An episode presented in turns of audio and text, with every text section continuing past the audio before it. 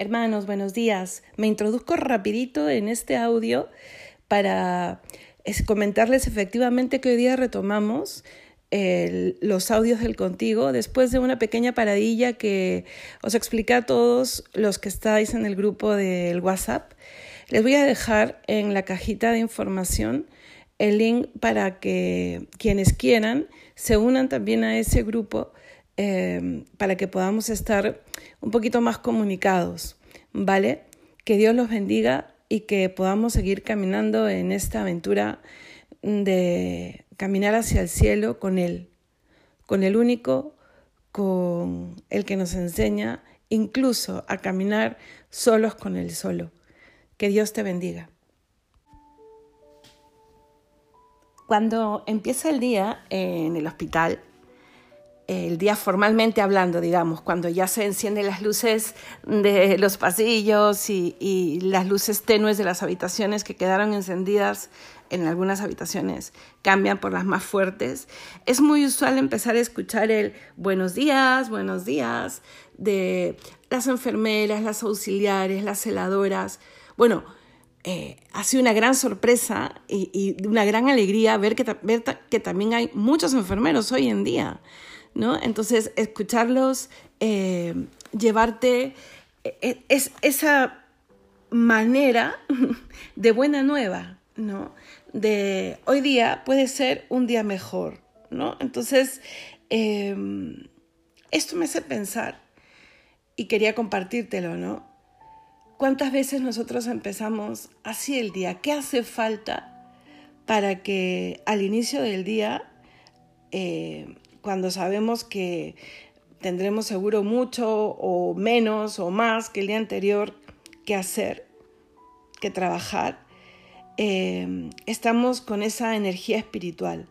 Puede que por salud, que por otras, otros motivos, la energía física falle un poquillo, ¿no? Pero esa energía interior, ¿no? Eh, ¿Qué será del día de hoy?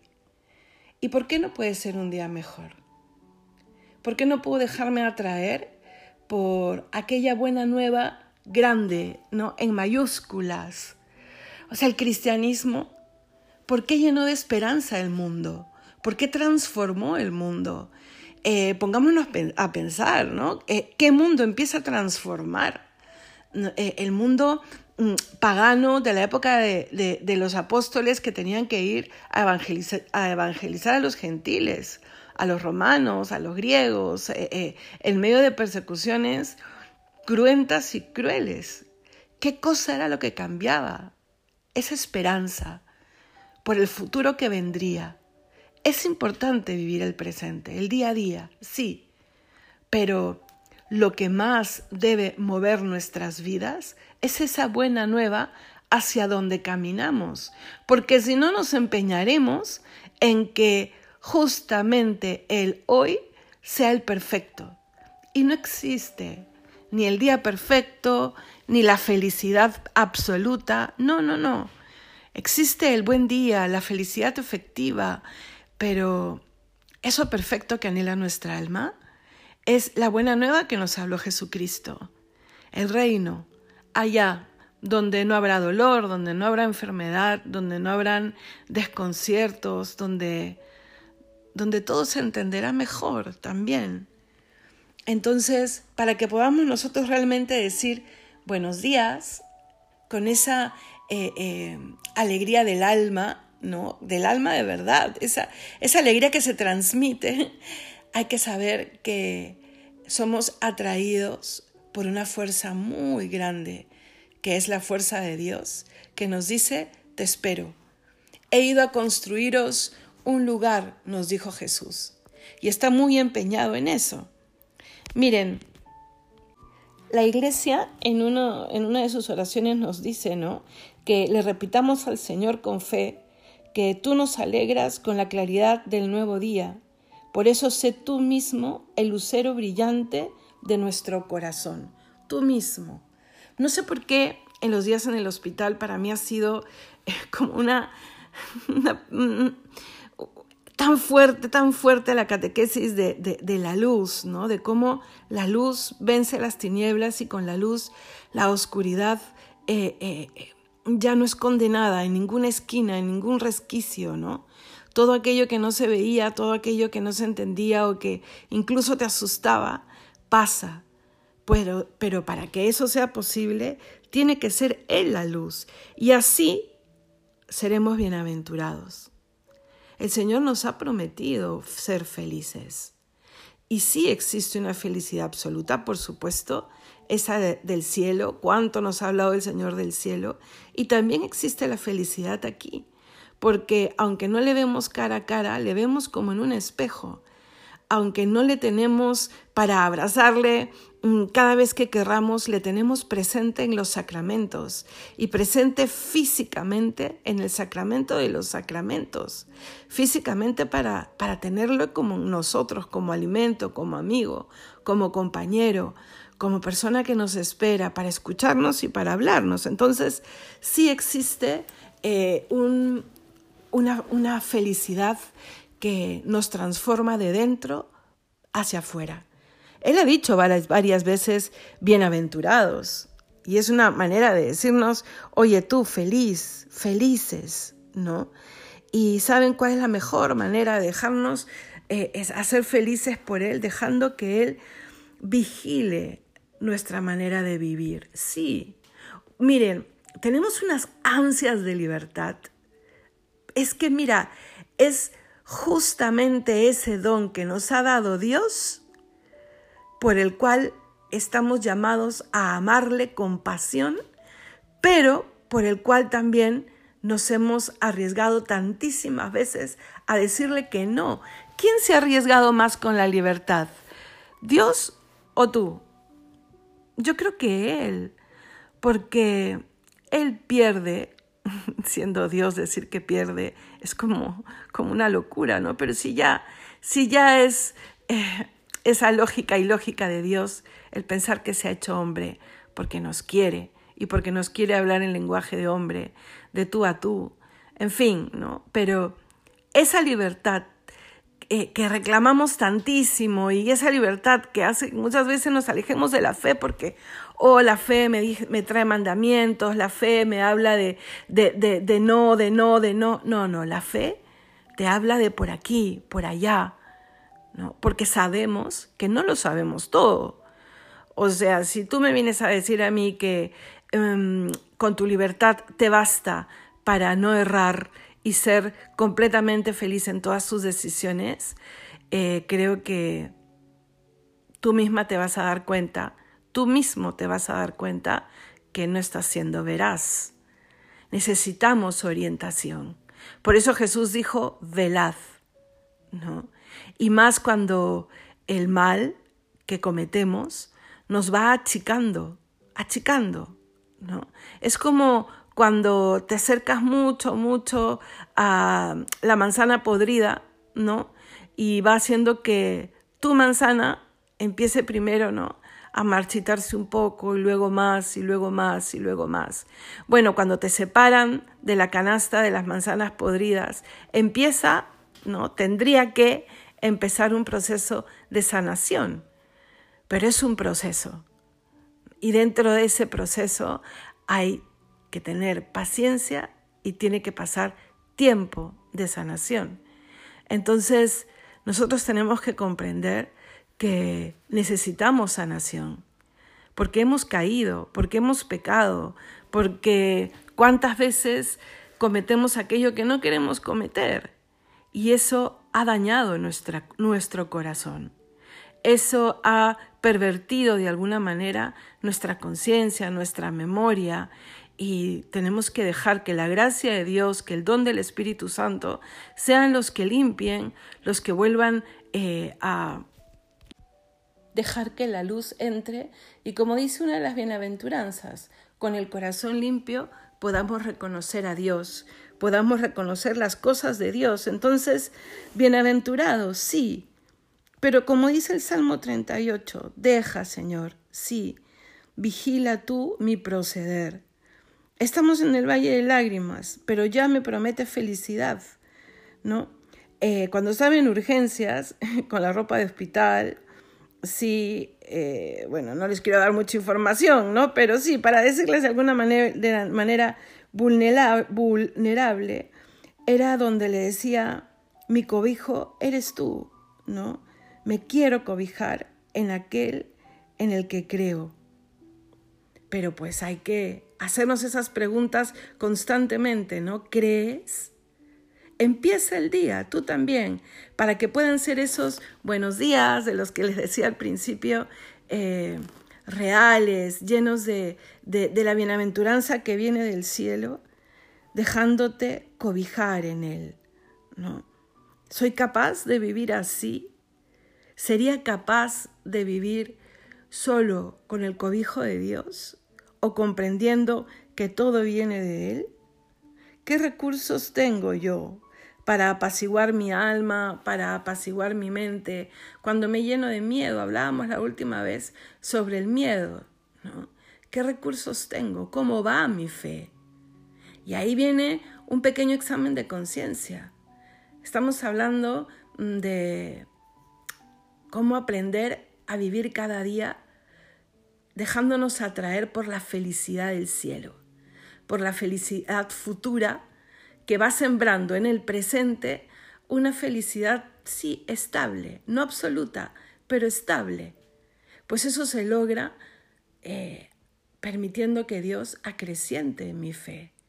Esa fe que es racional, que es espiritual, que es propia de los seres racionales y de los seres espirituales, por si acaso. La fe no es una invención para tener las respuestas que todavía no hemos podido alcanzar. No, no, no, no nos engañemos.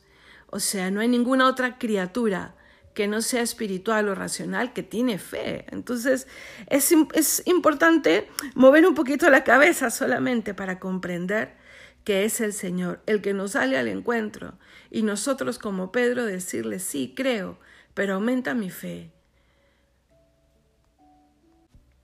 Uno de, no era compañero mío de habitación, eh, sino que estaba unas habitaciones más allá. Bueno, claro, era varón, ¿no? Eh, ¿Qué enfermedad tendría? Me partía mucho el corazón porque por momentos gritaba mucho de dolor, llamaba mucho a la enfermera, gritaba, ¿no? Eh, no se entendía bien si era por dolor o, o, por solo dolor o por si el dolor le llevaba a, a algún tipo de reclamo, ¿no? Y y por supuesto te parte el corazón porque te das cuenta que incluso la ciencia tiene, sus límites para poder calmarle lo que él estaba reclamando. ¿no? Y entró en ese momento la, una de las personas que tantísimo cariño le cogí ¿no? a la habitación a ponerme una de las medicinas con ese buenos días que les decía al principio, tan característico, empezaba el día ¿no? No estaba saliente de guardia, entonces ese buenos días estaba acompañado de una, de una sonrisa física muy notoria, ¿no? Y, y me decía que este señor estaba ya muy desanimado, ¿no? Entonces, hermanos, miren, eh, el dolor físico, el dolor moral, el dolor espiritual, las preocupaciones, los desconciertos, a veces la mella más grande que pueden hacer en nuestra vida es el desaliento, el desánimo. Y no es justo para nuestra propia vocación de seres humanos. Yo sé que, y lo sé, que hay momentos límites en los que en lo último que piensas es en tu vocación de ser humano o en el, en el cielo, en, no quieres pensar en nada de eso porque tú dices, ¿dónde está todo eso? ¿Dónde está todo aquello que se promete? Pero miren, hermanos, eh, lo único que yo les puedo decir es que parte del misterio de la encarnación, de que el Hijo de Dios se haya hecho hombre, eh, ha venido a dar respuesta a nuestra limitación y a nuestro dolor. Cristo sabe lo que significa vivir aquí. Cristo ha visto a los suyos sufrir, incluso morir. Cristo tuvo que enterrar a José, su padre, mm, cuántos momentos habrá visto a sus amigos enfermar. O sea, ha vivido 30 años la vida oculta. O sea, no, no, no podemos olvidarnos de esas cosas. O sea, lo que sabemos de Jesús, en su vida aquí, es poquito comparado con todo lo que debe haber vivido. Y por eso nos aleja y por eso nos ha dicho tantas veces, tantas veces y de, de distintas maneras, no tengan miedo, aquí estoy, soy tu refugio, eh, soy tu luz y tú también estás llamado a ser luz. Así que ánimo, ¿vale? Ánimo, pero, pero no ese ánimo mundano, magnánimo, ¿vale? Un ánimo, una grandeza de alma, eh, un crecimiento interior permanente, para que esos buenos días surjan de lo que dice el Salmo, ¿no? Alegre la mañana que me habla de ti, ¿no? Alegre la mañana. Y si ahorita no es de mañana, sino de tarde o de noche, también, también que sea un buen día.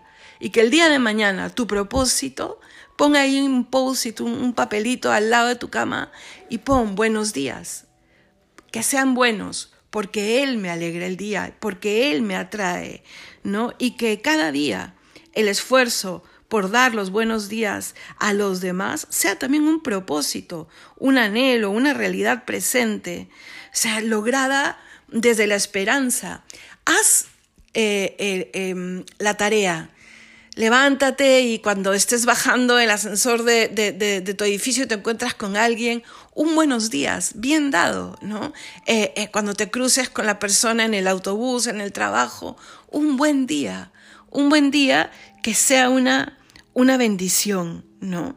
Y que sea también parte del anhelo que tú tienes de ser feliz, de tener un buen día, ¿no? De saber que las luces fulgurantes del día que empiezan quieren ser primicia de la presencia, una presencia sin falta de Dios, de Dios que llega con su corazón a decirte, a darte Él primero que nadie los buenos días. ¿Te has puesto a pensar que cuando abres los ojos, o sea, el que te está soplando un poquito de su espíritu para que abras los ojos, es Él diciéndote buenos días. Así lo que te despiertes sea un despertador con una, una, una, mm, ¿cómo se dice? Eh, esto que le ponemos, se me van las palabras, perdona, ¿no? Estridente, o el llanto de tu niño, o lo que sea, ¿no? El Señor también se vale de esas cosas, pero es Él el que sopla, ¿no? Su espíritu y te dice, hoy, hoy sí, hoy mejor que ayer, que tengas un buen día. Que Dios te bendiga.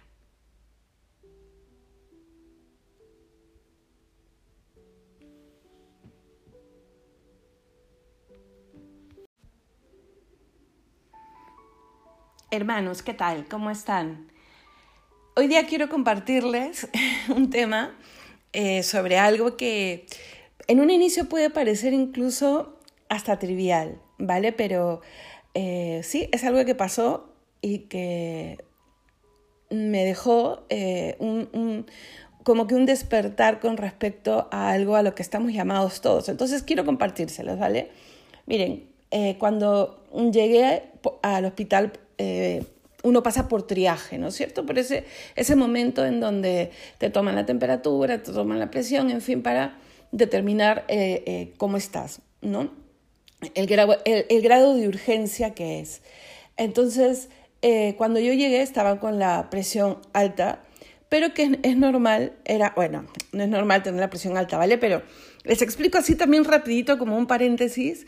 Eh, creo que yo he estado dando siempre por hecho que todos los que me escuchan son personas que, que o sea, que veo sus rostros porque los conozco, ¿no? Y, es la, esta familia pequeñita y, grande a la vez que, siempre nos ha unido, ¿no? Pero sé que también hay personas nuevas o dentro de esas personas tan queridas eh, se preocupan. He recibido muchos mensajes de cariño, pero bueno, decirles, contarles que soy una, una paciente que tiene una enfermedad crónica, entonces no es que sea algo mm, muy raro la exacerbación en algún momento de alguno de los síntomas de esa enfermedad crónica, que tiene que ver también con sucesos de dolor, ¿vale? De dolor físico. Entonces, el médico dijo que eh, la, eh, la, presión alta era probablemente por el dolor. Entonces, Eh, la cosa es que en la historia entré con presión alta, ¿no? El médico de urgencias lo puso, no, no era mi médico de cabecera, y eso hizo, después lo entendí, ¿no? Eh, después ya me lo explicaron, que la comida me la llevasen, pero miren, habrán sido eh, los primeros mm, ocho días, creo, ¿ah? Sin sal, ¿vale? Entonces, eh, ¿tú que te crees pues así, que estás lista para cualquier tipo de mortificación? te das cuenta de lo importante que es la sal en la comida. Eh, llegaba eh, la fuente, desayuno, bueno, desayuno no, ¿no? Pero almuerzo y comida y, hasta bien preparada la fuente, todo tú veías. Y, y yo veía a la compañera de mi cuarto que que comía normal, ¿no? Entonces yo decía, ¿qué es esto? no, hasta pensé que tenía COVID porque no, no, no sentía ningún sabor, ¿no? Y, un día que estaba mi madre acompañándome, le digo, mamá, a ver, prueba. Y prueba y me dice, Dios, Dios, hija, la comida de hospital suele tener mala fama, pero no, no, esta ya pasa todos los límites, ¿no? Entonces, eh, tan buena la señora que compartía conmigo esos días eh, la habitación, que en su, y, que no habla español, ¿no? Eh, pero en su malentendido español, ¿no? Comprendió, creo, lo de la sal y le pidió a su esposo y su esposo trajo un salero. No, bueno, lo que yo quiero, más allá de la anécdota, ¿no? Eh, luego yo pensaba, ¿no? Y decía, el Señor nos ha advertido eh, lo que puede pasar si el mundo se queda sin sal, ¿no? Eh, si la sal se vuelve sosa, ¿no? ¿Quién podrá darle el sabor de Dios al mundo? ¿no? Y uno, se pregunta, ¿no? ¿Pero de qué se trata ese sabor de Dios? ¿De qué se trata ese cuidado, ¿no? Que si la sal se vuelve sosa. Y yo creo que es más importante de lo que, de lo que uno piensa, ¿no? Haz tú la prueba de no echarle, pero no echarle nada de sal. No te estoy diciendo el salero que tú tienes en la mesa para aumentarle un poquito más eh, eh, porque cocinan con una sal eh, neutra. No, no, no, no. Nada, nada, nada, nada. Quítale la sal completamente un par de días a tu comida y te vas a dar cuenta que casi todo puede saber igual, ¿no? Además de un aderezo pues eh, eh, simple, ¿no? De hospital, haz la prueba y te vas a dar cuenta que se trata esta cita en la que el Señor habla de, primero, de cuidado, ¿no? Que no, el mundo no se quede sin sal, y luego del llamado que nos hace a hacer sal, a hacer luz, porque lo hace junto, ¿no? Y lo hace después de habernos llamados, llamado a la santidad de vida. Entonces ahí está la vinculación. Tú quítale al mundo eh, Dios y ahorita pareciera que el mundo estuviese quedándose cada día más sin Dios porque eh, habría tanto que decir, sí o no, tanto, tanto, pero, pero realmente, o sea, si nosotros ahorita tenemos un aire que respirar, es porque Dios sigue sosteniendo el mundo. Y en eso hay que ser, no, hay que ser... Eh, brillantísimo para darse cuenta que no es el hombre el que sostiene el mundo, ni, ni, tres o cuatro fuerzas físicas que se han puesto de acuerdo para que una vida como la que vemos, eh, para que una vida como la nuestra, ¿no? solamente la nuestra, eh, pueda tener el orden necesario para seguir viviendo. Entonces, Dios sigue dándonos la oportunidad de tener un mundo mejor, ¿no? Entonces, pero pareciera que nos empeñásemos a quitarle esa sal, ¿no? Y el Señor, eh, como les decía, vincula el llamado de ser sal y de ser luz del mundo al llamado a la santidad. Y creo que ahí eh, o de ahí podemos sacar la reflexión del día de hoy. ¿Qué cosa es la santidad? ¿No? Es nuestra vocación. Fuimos creados eh, dentro de toda la creación, ¿no? Y, eso un niño de, primaria, un niño de, mm, de, de los grados más elementales puede darse cuenta que la creación es maravillosa, pero que hay una diferencia entre el árbol que ve desde la ventana de su habitación y él mismo. Son creaciones maravillosas, pero él es mucho más que un árbol. Nosotros tenemos voluntad, tenemos libertad, tomamos decisiones, amamos, em, hay cosas que son nuestras, que no podemos ver y que tenemos que explicar a través de imágenes porque son espirituales. O sea, sabemos que dentro de la creación hay un orden, ¿no? Y que dentro de ese orden el Señor ha querido darnos una vocación mayor y un encargo mayor. Y cuando uno se encuentra con, Jesús y se encuentra con la fe, se da cuenta que no solamente somos criaturas especiales dentro de la creación, sino que después de haber sido eh, lavados de las consecuencias del pecado, porque hemos hecho mal uso de nuestra libertad, hacemos mal uso de nuestra libertad. Tal vez hace un rato acabamos de haber hecho mal uso de nuestra libertad nuevamente porque vive en nosotros esa lucha entre el bien y el mal. Pero el bien vencerá. Eres tú el que tienes que decidir qué vence dentro de ti, si el bien o el mal, porque, porque es parte de tu libertad. Pero el Señor ha venido a hacer posible que esa batalla en ti se pueda inclinar hacia el bien, abriéndonos las puertas del cielo. Entonces ya no solo criaturas, el Señor nos abre la, la posibilidad y nos abre a la vocación de santidad. O sea, hemos sido eh, recreados para ser hijos con el Hijo. Esta no es la vida definitiva. Y nos empeñamos tanto y tanto en creer que es la vida definitiva. No existe la, la felicidad absoluta aquí. Y se lo escuchaba decir a un psiquiatra recontra renombrado aquí en España, el doctor Rojas, no, que él decía, querer construir una felicidad absoluta aquí es vivir en una ansiedad o en una depresión peor. ¿Existe la felicidad frecuente? ¿No? Eh, la otra está en la otra calle, como dice él, ¿no? O sea, no, es, no está en este mundo porque en este mundo todavía somos presas de nuestras pasiones, de nuestras malas decisiones, y esas pasiones, esas malas decisiones, las malas pasiones digo, porque este, sin pasión no hay santidad tampoco, ¿no? Pero eh, saben creo a qué me, refiero. Eh, todas esas decisiones son las que han venido desordenando la historia, han venido desordenando la creación, han venido desordenando a nosotros mismos y han tenido como consecuencia el problema del mal. Como les digo, ¿no? Se, podrían tocar tantísimos temas, pero a lo que voy es a que tenemos que centrarnos ¿no? en entender.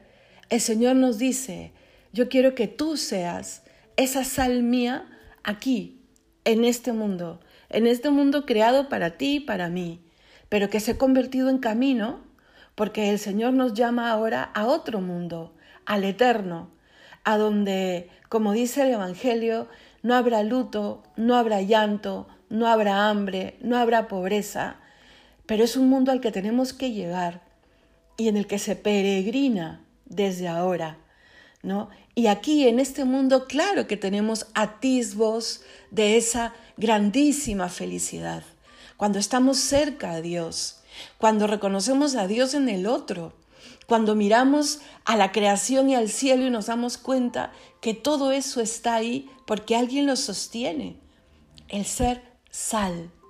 El Señor nos dice, sean santos. Sí, ¿y cómo? Como el Padre es santo, como Cristo vivió, se puede. Él ha venido aquí en la tierra para enseñarnos qué camino recorrer, cómo caminar. Perdona, ama, quiere, levántate. No es fácil, por supuesto que no es fácil. Mira, te lo digo yo, que tuve mi lucha esos ocho días con, la comida sin sal, ¿ah? o sea, con algo como te digo que puede parecer hasta trivial, pero que no lo es. Sabemos que así como hay pequeñas y grandes victorias, también hay pequeñas y grandes batallas, pero no nos olvidemos, como dice eh, algo en el oficio de lectura, ¿no? Hemos nacido del amor para la vida. Y tenemos que eh, abrazar toda la gracia que viene con esa nueva vida. O sea, y, ahorita pongamos gracia igual, o sea, como sinónimo, el ser sal, ¿no? Eh, ¿Qué cosa, para qué sirve la sal? Cuando quieras, cuando querramos explicarnos mejor esto, sí, para dar sabor, pero también para conservar. ¿Para qué sirve la gracia? Para darle a nuestra vida sentido, para reconciliarnos con Dios, para transformar incluso lo más doloroso en ocasión, en oportunidad. El Señor no es un mago que ha venido a hacer eh, una buena carta del tarot que nos asegura tener una vida sin ningún problema aquí, no. No se trata de eso.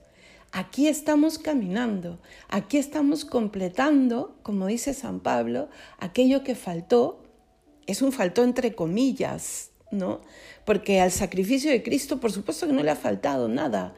O sea, lo que sí espera Dios es la respuesta, mm, la buena respuesta que nos toca dar, como nos toca dar en el Edén, ¿no? Eso es lo que nos toca completar. Esa partecita pequeñita que es nuestro sí y que va a hacer que el cielo sea nuestro también. Es que hasta en eso ha pensado el Señor que esa casa en donde moraremos en la eternidad sea nuestra porque hemos puesto nuestro sí, que es valiosísimo, sí, pero que frente a la dignidad de ser hijo de Dios no es nada, pues, ¿no? Entonces, este, ese sabor es esa gracia y esa gracia es el poder de, valga la redundancia, tener el poder de en esta vida ver las cosas con otras gafas, con otros lentes y, y, poder ponerse en pie todos los días y poder sacarle una sonrisa a la persona que tienes al lado, sonreír cuando realmente lo último que quieres es sonreír seguramente o incluso abrazar una cruz que puede ser dolorosísima, ¿no? La pérdida de un ser querido. Em, podríamos hacer una lista larga de sufrimientos, pero nunca te olvides, jamás te olvides que en la cruz está Jesús. Yo creo que la única cruz vacía, vacía sin, yo sé que, que Jesús siempre ha estado con el Padre y con la Trinidad, pero si uno quiere hablar de, de, personas eh, de carne y hueso, la única cruz vacía fue la que él cargaba, porque cargaba con la nuestra, ¿no? Pero después todas las demás cruces le tienen a Él.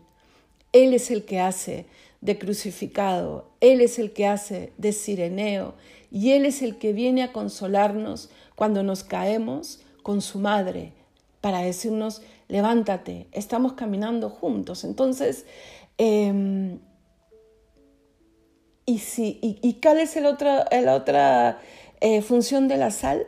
El preservar el conservar, ¿no? el salvarme de la corrupción. O sea, la gracia también nos tiene que llevar por el camino de elegirle siempre a Él. O sea, pero de manera coherente. Estamos tomando decisiones a lo largo de todo el día. ¿no? Yo eh, estaba, em, estaba sentada en el borde de la cama en el hospital mirando por esta ventana que fue realmente un cuadro para mí de, especial mm, reflexión, ¿no? Y veía pasar algunos coches, ¿no? Y decía, todos estamos permanentemente tomando decisiones, también las personas que están ahí pasando en, en esos coches, ¿no? Y qué importante es rezar, qué importante es tener la gracia de Dios para que nuestras decisiones nos hagan mejores personas.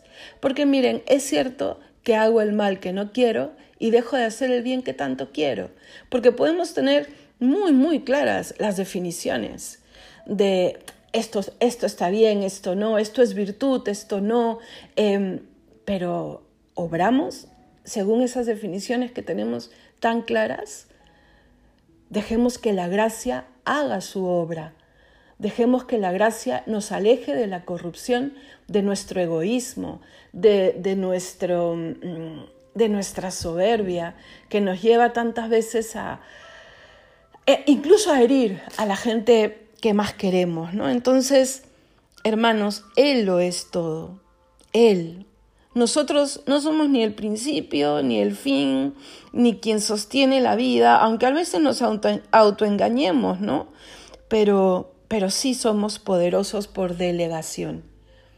Sé tu sal, nos ha dicho el Señor. Sé tu luz, nos lo ha dicho. Después de ocho días, cuando ya estaba pues en medio del tratamiento y todo, se arregló el tema de la sal.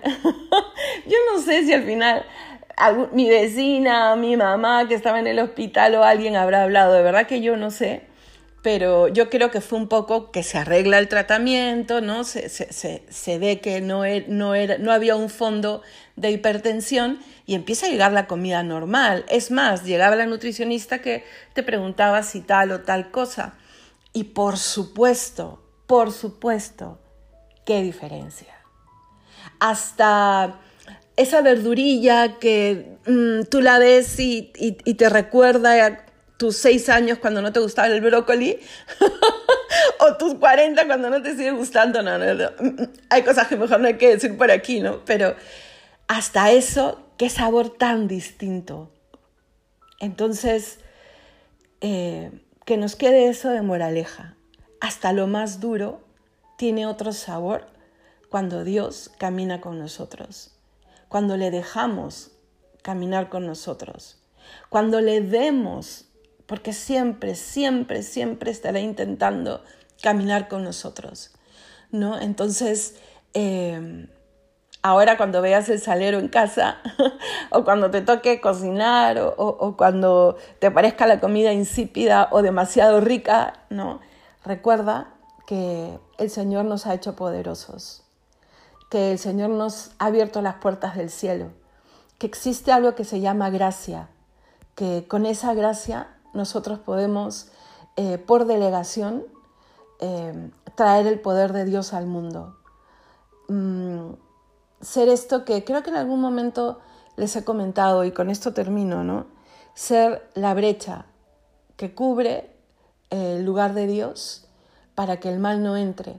¿A qué me refiero? San Roberto, eh, uno de los tres monjes rebeldes, de uno de los libros, bueno, de, mi libro favorito realmente, eh, él, él le decía al Señor, yo quiero ser la brecha que cubre el, cielo de la, tierra, ¿no? Tu cielo aquí en la tierra. Y él lo decía, hay que ponernos en el, en el tiempo, ¿no? A ver, cierra tus ojos y, ponte a pensar, estamos en el siglo de, em, en el medioevo, las, las, ciudades están amuralladas, él, él, era noble, ¿no? O sea, no fue armado caballero, pero era hijo de caballero. Entonces ese es un poco su lenguaje. ¿no? Y que cómo asaltaban las ciudades en esa época. Pues llegaban los que atacaban y, eh, em, enviaban a algunos a dar la vuelta a toda la muralla, ¿no? Que resguardaba la ciudad para encontrar un hueco, una brecha, ¿no?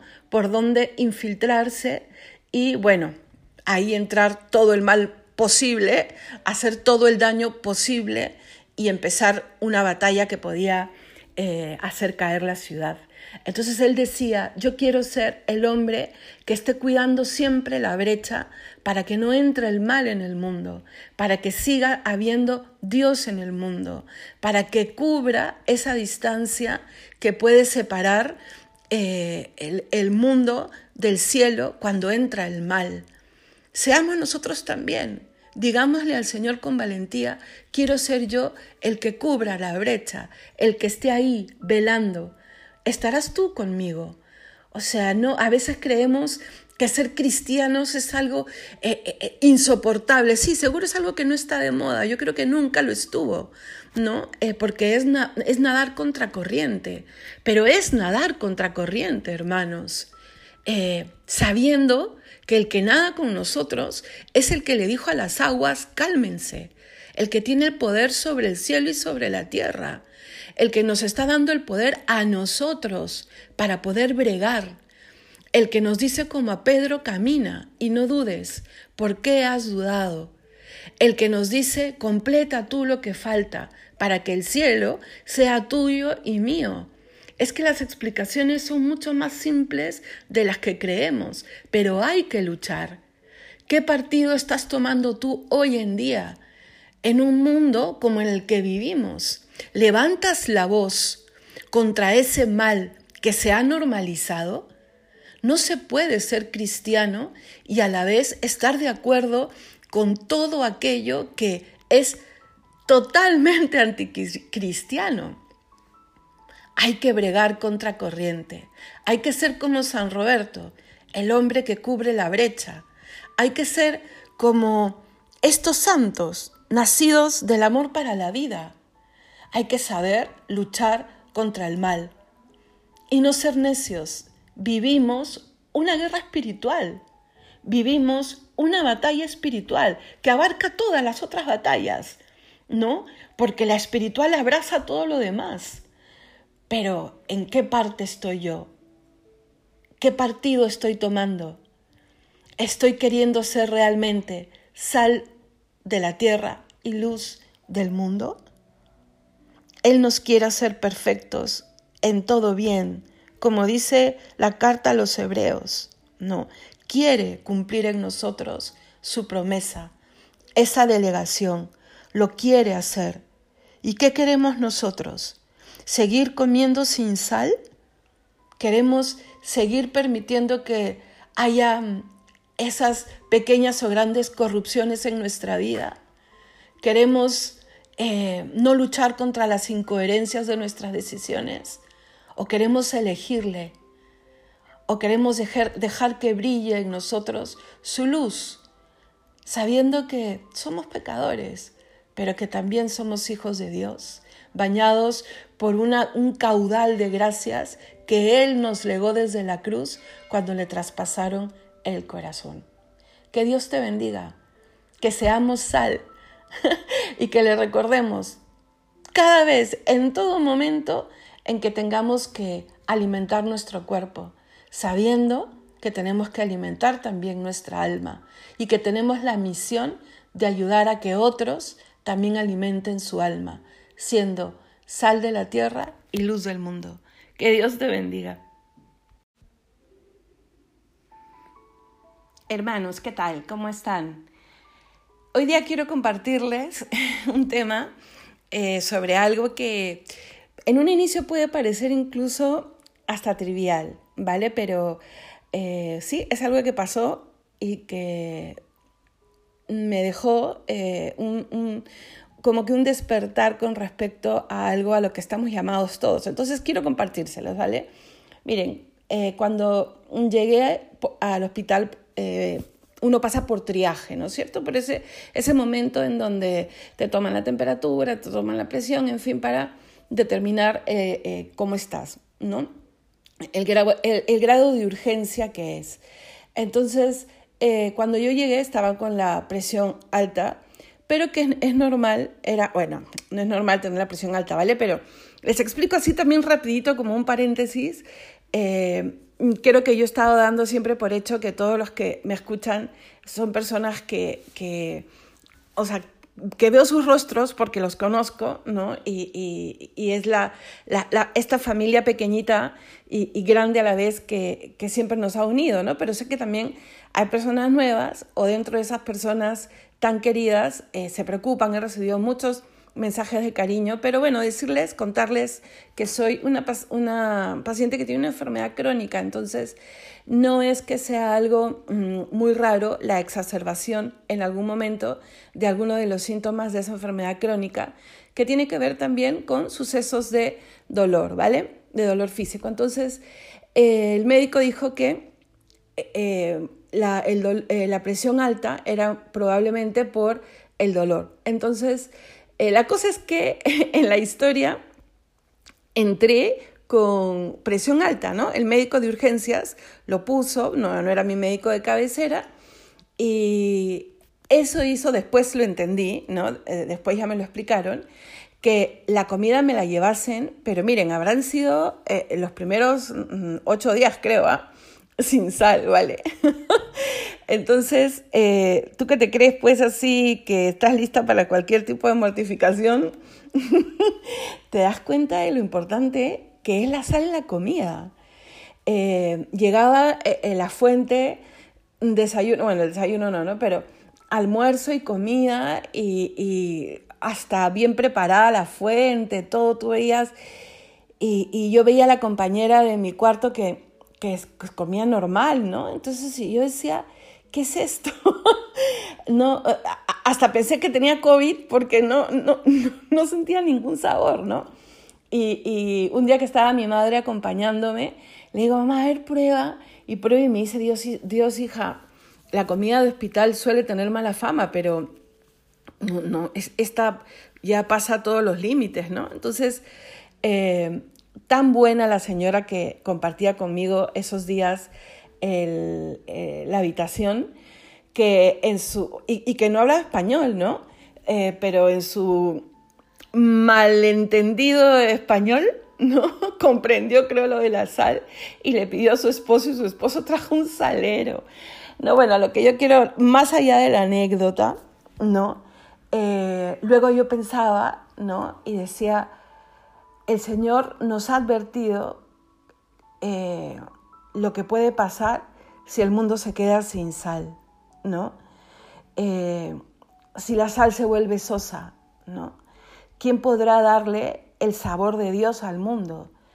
¿No? Y uno, se pregunta, ¿no? ¿Pero de qué se trata ese sabor de Dios? ¿De qué se trata ese cuidado, ¿no? Que si la sal se vuelve sosa. Y yo creo que es más importante de lo que, de lo que uno piensa, ¿no? Haz tú la prueba de no echarle, pero no echarle nada de sal. No te estoy diciendo el salero que tú tienes en la mesa para aumentarle un poquito más eh, eh, porque cocinan con una sal eh, neutra. No, no, no, no. Nada, nada, nada, nada. Quítale la sal completamente un par de días a tu comida y te vas a dar cuenta que casi todo puede saber igual, ¿no? Además de un aderezo pues simple, ¿no? De hospital, haz la prueba y te vas a dar cuenta que se trata esta cita en la que el Señor habla de, primero, de cuidado, ¿no? que el mundo no se quede sin sal, y luego del llamado que nos hace a hacer sal, a hacer luz, porque lo hace junto, ¿no? Y lo hace después de habernos llamado a la santidad de vida. Entonces ahí está la vinculación. Tú quítale al mundo eh, Dios y ahorita pareciera que el mundo estuviese quedándose cada día más sin Dios porque, eh, habría tanto que decir, sí o no, tanto, tanto, pero, pero realmente, o sea, si nosotros ahorita tenemos un aire que respirar, es porque Dios sigue sosteniendo el mundo.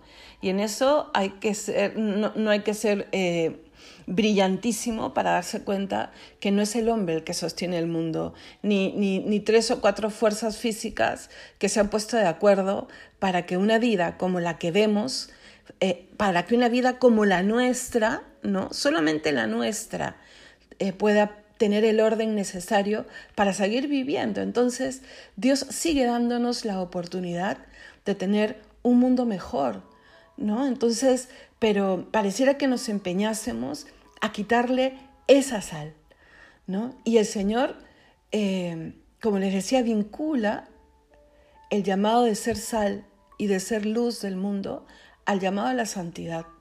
Y creo que ahí eh, o de ahí podemos sacar la reflexión del día de hoy. ¿Qué cosa es la santidad? ¿No? Es nuestra vocación. Fuimos creados eh, dentro de toda la creación, ¿no? Y, eso un niño de, primaria, un niño de, de, los grados más elementales puede darse cuenta que la creación es maravillosa, pero que hay una diferencia entre el árbol que ve desde la ventana de su habitación y él mismo. Son creaciones maravillosas, pero él es mucho más que un árbol. nosotros tenemos voluntad, tenemos libertad, tomamos decisiones, amamos, em, hay cosas que son nuestras, que no podemos ver y que tenemos que explicar a través de imágenes porque son espirituales. O sea, sabemos que dentro de la creación hay un orden, ¿no? Y que dentro de ese orden el Señor ha querido darnos una vocación mayor y un encargo mayor. Y cuando uno se encuentra con, Jesús y se encuentra con la fe, se da cuenta que no solamente somos criaturas especiales dentro de la creación, sino que después de haber sido eh, lavados de las consecuencias del pecado, porque hemos hecho mal uso de nuestra libertad, hacemos mal uso de nuestra libertad. Tal vez hace un rato acabamos de haber hecho mal uso de nuestra libertad nuevamente porque vive en nosotros esa lucha entre el bien y el mal. Pero el bien vencerá. Eres tú el que tienes que decidir qué vence dentro de ti, si el bien o el mal, porque, porque es parte de tu libertad. Pero el Señor ha venido a hacer posible que esa batalla en ti se pueda inclinar hacia el bien, abriéndonos las puertas del cielo. Entonces ya no solo criaturas, el Señor nos abre la, la posibilidad y nos abre a la vocación de santidad. O sea, hemos sido eh, recreados para ser hijos con el Hijo. Esta no es la vida definitiva. Y nos empeñamos tanto y tanto en creer que es la vida definitiva. No existe la, felicidad absoluta aquí. Y se lo escuchaba decir a un psiquiatra recontra renombrado aquí en España, el doctor Rojas, no, que él decía, querer construir una felicidad absoluta aquí es vivir en una ansiedad o en una depresión peor. ¿Existe la felicidad frecuente? ¿No? Eh, la otra está en la otra calle, como dice él, ¿no? O sea, no, es, no está en este mundo porque en este mundo todavía somos presas de nuestras pasiones, de nuestras malas decisiones, y esas pasiones, esas malas decisiones, las malas pasiones digo, porque este, sin pasión no hay santidad tampoco, ¿no? Pero eh, saben creo a qué me, me, refiero. Eh, todas esas decisiones son las que han venido desordenando la historia, han venido desordenando la creación, han venido desordenando a nosotros mismos y han tenido como consecuencia el problema del mal. Como les digo, ¿no? se, podrían tocar tantísimos temas, pero a lo que voy es a que tenemos que centrarnos ¿no? en entender. El Señor nos dice, yo quiero que tú seas esa sal mía aquí, en este mundo, en este mundo creado para ti y para mí, pero que se ha convertido en camino porque el Señor nos llama ahora a otro mundo, al eterno, a donde, como dice el Evangelio, no habrá luto, no habrá llanto, no habrá hambre, no habrá pobreza, pero es un mundo al que tenemos que llegar y en el que se peregrina desde ahora, ¿no? Y aquí en este mundo, claro que tenemos atisbos de esa grandísima felicidad, cuando estamos cerca a Dios, cuando reconocemos a Dios en el otro, cuando miramos a la creación y al cielo y nos damos cuenta que todo eso está ahí porque alguien lo sostiene, el ser sal. El Señor nos dice, sean santos. Sí, ¿y cómo? Como el Padre es santo, como Cristo vivió, se puede. Él ha venido aquí en la tierra para enseñarnos qué camino recorrer, cómo caminar. Perdona, ama, quiere, levántate. No es fácil, por supuesto que no es fácil. Mira, te lo digo yo, que tuve mi lucha esos ocho días con, la comida sin sal, ¿ah? o sea, con algo como te digo que puede parecer hasta trivial, pero que no lo es. Sabemos que así como hay pequeñas y grandes victorias, también hay pequeñas y grandes batallas, pero no nos olvidemos, como dice eh, algo en el oficio de lectura, ¿no? Hemos nacido del amor para la vida y tenemos que eh, abrazar toda la gracia que viene con esa nueva vida. O sea, y, ahorita pongamos gracia igual, o sea, como sinónimo, el ser sal, ¿no? Eh, ¿Qué cosa? ¿Para qué sirve la sal? Cuando quieras, cuando querramos explicarnos mejor esto, sí, para dar sabor, pero también para conservar. ¿Para qué sirve la gracia? Para darle a nuestra vida sentido, para reconciliarnos con Dios, para transformar incluso lo más doloroso en ocasión, en oportunidad. El Señor no es un mago que ha venido a hacer eh, una, una buena carta del tarot que nos asegura tener una vida sin ningún problema aquí, no. No se trata de eso. Aquí estamos caminando, aquí estamos completando, como dice San Pablo, aquello que faltó, es un faltó entre comillas, ¿no? Porque al sacrificio de Cristo, por supuesto que no le ha faltado nada. O sea, lo que sí espera Dios es la respuesta, mm, la buena respuesta que nos toca dar, como nos toca dar en el Edén, Eso es lo que nos toca completar. Esa partecita pequeñita que es nuestro sí y que va a hacer que el cielo sea nuestro también. Es que hasta en eso ha pensado el Señor. Que esa casa en donde moraremos en la eternidad sea nuestra porque hemos puesto nuestro sí, que es valiosísimo, sí, pero que frente a la dignidad de ser hijo de Dios no es nada, pues, ¿no? Entonces, este, ese sabor es esa gracia. Y esa gracia es el poder de, valga la redundancia, tener el poder de en esta vida ver las cosas con otras gafas, con otros lentes. Y, y poder ponerse en pie todos los días.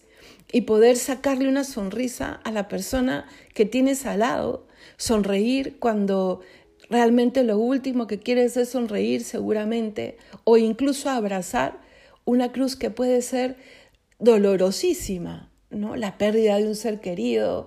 Em, podríamos hacer una lista larga de sufrimientos, pero nunca te olvides, jamás te olvides que en la cruz está Jesús. Yo creo que la única cruz vacía, vacía sin, yo sé que que Jesús siempre ha estado con el Padre y con la Trinidad. Pero si uno quiere hablar de, de, personas eh, de carne y hueso, la única cruz vacía fue la que él cargaba, porque cargaba con la nuestra, ¿no? Pero después todas las demás cruces le tienen a él.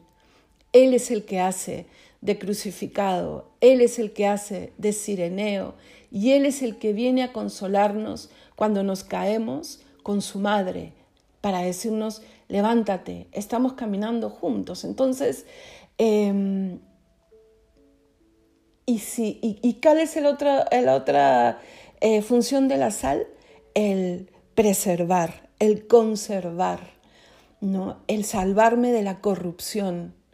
O sea, la gracia también nos tiene que llevar por el camino de elegirle siempre a Él o sea, pero de manera coherente. Estamos tomando decisiones a lo largo de todo el día, ¿no? Yo eh, estaba, em, estaba sentada en, el borde de la cama en el hospital, mirando por esta ventana que fue realmente un cuadro para mí de, de, especial mm, reflexión, ¿no? Y veía pasar algunos coches, ¿no? Y decía, todos estamos permanentemente tomando decisiones, también las personas que están ahí pasando en, esos coches, ¿no? Y qué importante es rezar, qué importante es tener la gracia de Dios para que nuestras decisiones nos hagan mejores personas. Porque miren, es cierto que hago el mal que no quiero y dejo de hacer el bien que tanto quiero, porque podemos tener muy, muy claras las definiciones de esto, esto está bien, esto no, esto es virtud, esto no, em, pero obramos según esas definiciones que tenemos tan claras, dejemos que la gracia haga su obra. Dejemos que la gracia nos aleje de la corrupción, de nuestro egoísmo, de, nuestro, mm, de nuestra soberbia, que nos lleva tantas veces a, e incluso a herir a la gente que más queremos. ¿no? Entonces, hermanos, Él lo es todo. Él, nosotros no somos ni el principio, ni el fin, ni quien sostiene la vida, aunque a veces nos autoengañemos, ¿no? pero, pero sí somos poderosos por delegación. Sé tu sal, nos ha dicho el Señor. Sé tu luz, nos lo ha dicho. Después de ocho días, cuando ya estaba pues en medio del tratamiento y todo, se arregló el tema de la sal. Yo no sé si al final mi vecina, mi mamá que estaba en el hospital o alguien habrá hablado, de verdad que yo no sé, pero yo creo que fue un poco que se arregla el tratamiento, ¿no? Se, se, se, ve que no, e, no, era, no había un fondo de hipertensión y empieza a llegar la comida normal. Es más, llegaba la nutricionista que te preguntaba si tal o tal cosa. Y por supuesto, por supuesto, qué diferencia. Hasta esa verdurilla que mm, tú la ves y, y, te recuerda a tus seis años cuando no te gustaba el brócoli, o tus 40 cuando no te sigue gustando, no, no, hay cosas que mejor no hay que decir por aquí, ¿no? Pero hasta eso, qué sabor tan distinto. Entonces, eh, que nos quede eso de moraleja. Hasta lo más duro tiene otro sabor cuando Dios camina con nosotros, cuando le dejamos caminar con nosotros, cuando le demos, porque siempre, siempre, siempre estará intentando caminar con nosotros, ¿no? Entonces, eh, ahora cuando veas el salero en casa o cuando te toque cocinar o, cuando te parezca la comida insípida o demasiado rica, ¿no? Recuerda que el Señor nos ha hecho poderosos, que el Señor nos ha abierto las puertas del cielo, que existe algo que se llama gracia, que con esa gracia nosotros podemos, eh, por delegación, eh, traer el poder de Dios al mundo. Mm, ser esto que creo que en algún momento les he comentado y con esto termino, ¿no? Ser la brecha que cubre el lugar de Dios para que el mal no entre. ¿A qué me refiero? San Roberto, eh, uno de los tres monjes rebeldes, de uno de los libros, bueno, de, mi libro favorito realmente, eh, él, le decía al Señor, yo quiero ser la brecha que cubre el, cielo de la, de la, tierra, ¿no? Tu cielo aquí en la tierra. Y él lo decía, hay que ponernos en el, en el tiempo, ¿no? A ver, cierra tus ojos y, ponte a pensar, estamos en el siglo de, em, en el medioevo, em, las, las, ciudades están amuralladas, él, él, era noble, ¿no? O sea, no fue armado caballero, pero era hijo de caballero. Entonces ese es un poco su lenguaje. ¿no? Y que cómo asaltaban las ciudades en esa época. Pues llegaban los que atacaban y, eh, em, enviaban algunos a dar la vuelta a toda la muralla, ¿no? Que resguardaba la ciudad para encontrar un hueco, una brecha, Por donde infiltrarse y, bueno, ahí entrar todo el mal posible, hacer todo el daño posible y empezar una batalla que podía eh, hacer caer la ciudad. Entonces él decía, yo quiero ser el hombre que esté cuidando siempre la brecha para que no entre el mal en el mundo, para que siga habiendo Dios en el mundo, para que cubra esa distancia que puede separar eh, el, el mundo del cielo cuando entra el mal. Seamos nosotros también Digámosle al Señor con valentía, quiero ser yo el que cubra la brecha, el que esté ahí velando. Estarás tú conmigo. O sea, no, a veces creemos que ser cristianos es algo eh, eh, eh, insoportable. Sí, seguro es algo que no está de moda. Yo creo que nunca lo estuvo, ¿no? porque es, es nadar contracorriente. Pero es nadar contracorriente, hermanos. sabiendo que el que nada con nosotros es el que le dijo a las aguas, cálmense, el que tiene el poder sobre el cielo y sobre la tierra, el que nos está dando el poder a nosotros para poder bregar, el que nos dice como a Pedro, camina y no dudes, ¿por qué has dudado?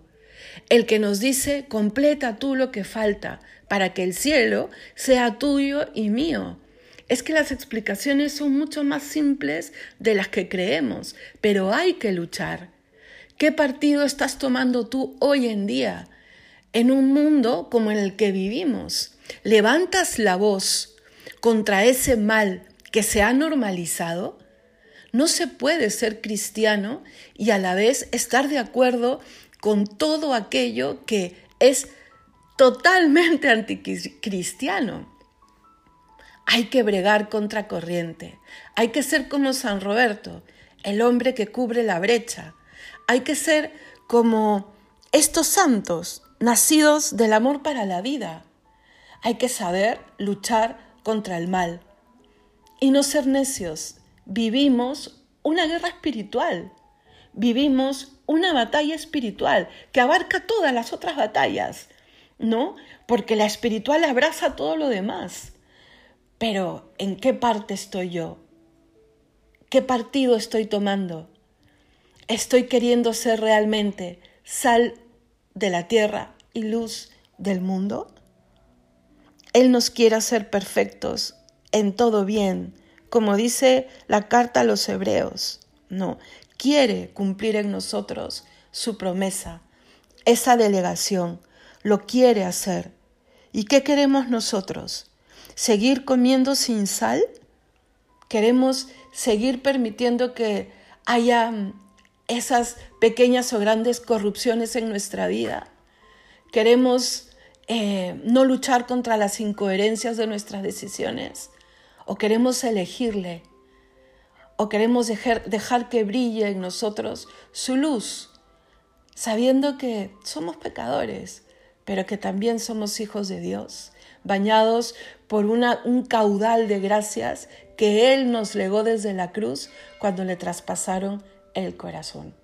Que Dios te bendiga, que seamos sal y que le recordemos cada vez, en todo momento en que tengamos que alimentar nuestro cuerpo, sabiendo que tenemos que alimentar también nuestra alma y que tenemos la misión de ayudar a que otros también alimenten su alma, siendo sal de la tierra y luz del mundo.